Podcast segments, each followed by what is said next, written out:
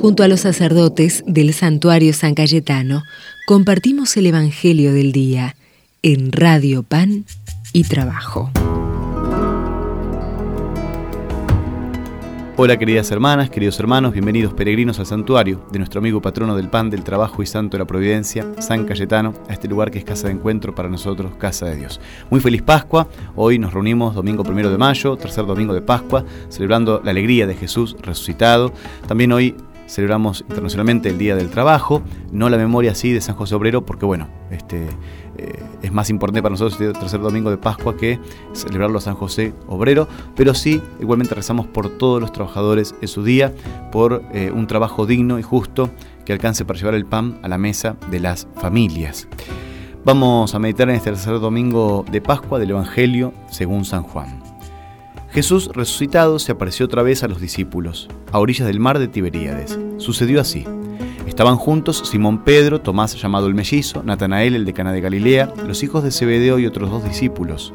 Simón Pedro les dijo, voy a pescar. Ellos le respondieron, vamos también nosotros. Salieron y subieron a la barca, pero esa noche no pescaron nada. Al amanecer Jesús estaba en la orilla, aunque los discípulos no sabían que era él. Jesús les dijo, muchachos, ¿tienen algo para comer? Ellos respondieron, no. Él les dijo, tiren la red a la derecha de la barca y encontrarán. Ellos la tiraron y se llenó tanto de peces que no podían arrastrarla.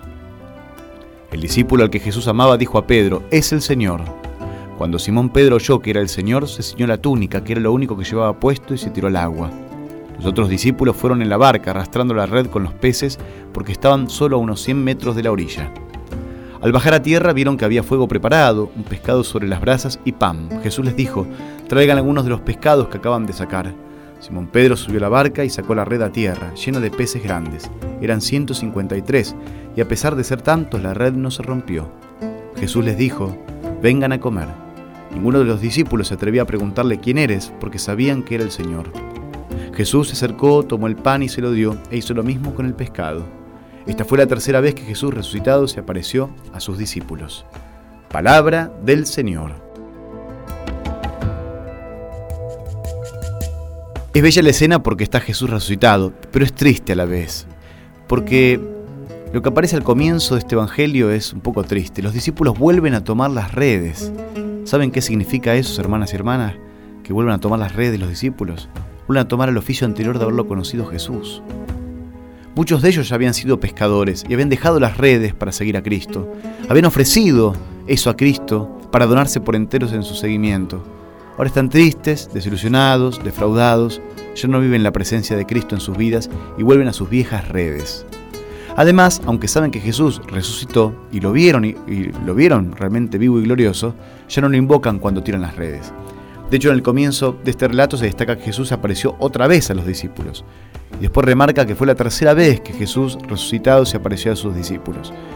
Pero el resucitado se hace presente una vez más y no son capaces todavía de reconocerlo. Puede llamarnos la atención que haya sucedido esto y quizás nos brote un reproche a estos discípulos que parecen tontos, insensatos. Pero nos conviene tener un humilde realismo y reconocer que a todos puede sucedernos exactamente lo mismo. Cuando pasa un tiempo sin ver signos llamativos de Dios, nos vamos cansando de creer sin ver. Entonces, poco a poco empezamos a apoyarnos en otras seguridades, retomamos lentamente las cosas que habíamos abandonado para seguir a Cristo y dejamos de reconocerlo a Él presente en nuestras vidas cotidianas. Nos volvemos, digamos, autónomos, prescindimos de Él, organizamos nuestras vidas sin contar realmente con Él.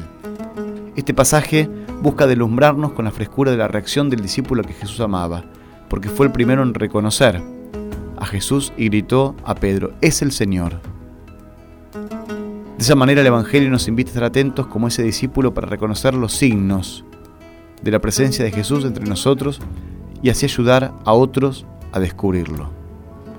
Pero para que le prestaran atención, Jesús tuvo que mostrarles que olvidándose de Él ya ni siquiera podían pescar.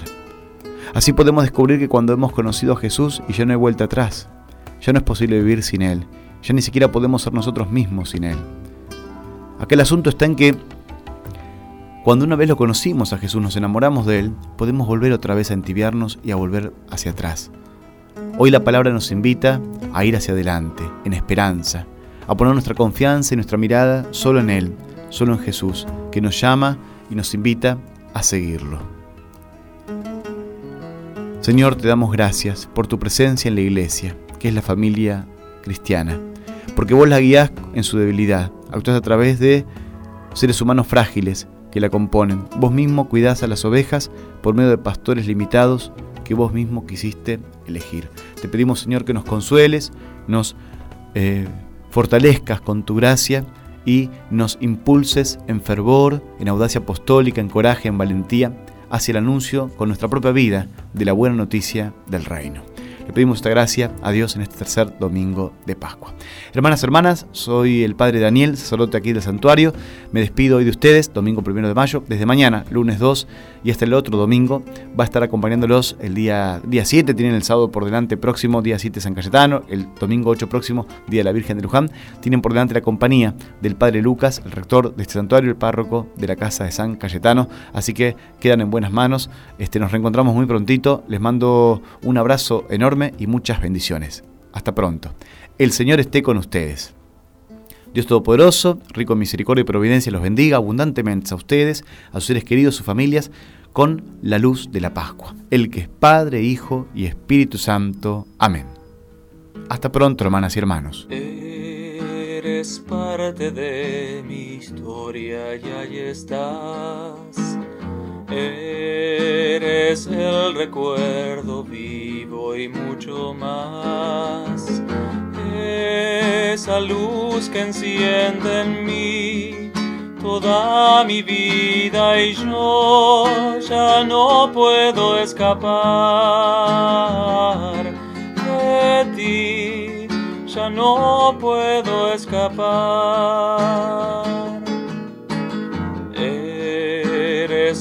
Sueño que siempre esperé. Como suave brisa llegaste hasta mí para regalarme una sonrisa y luego quedarte prendido en mí. Y yo ya no escapar de ti, ya no puedo escapar. Eres mi resurrección y creo en ti. Eres creador de lo que ahora soy porque descubrí la vida más allá de mis miserias al sentir que de tu amor ya no puedo escapar. De ti ya no puedo escapar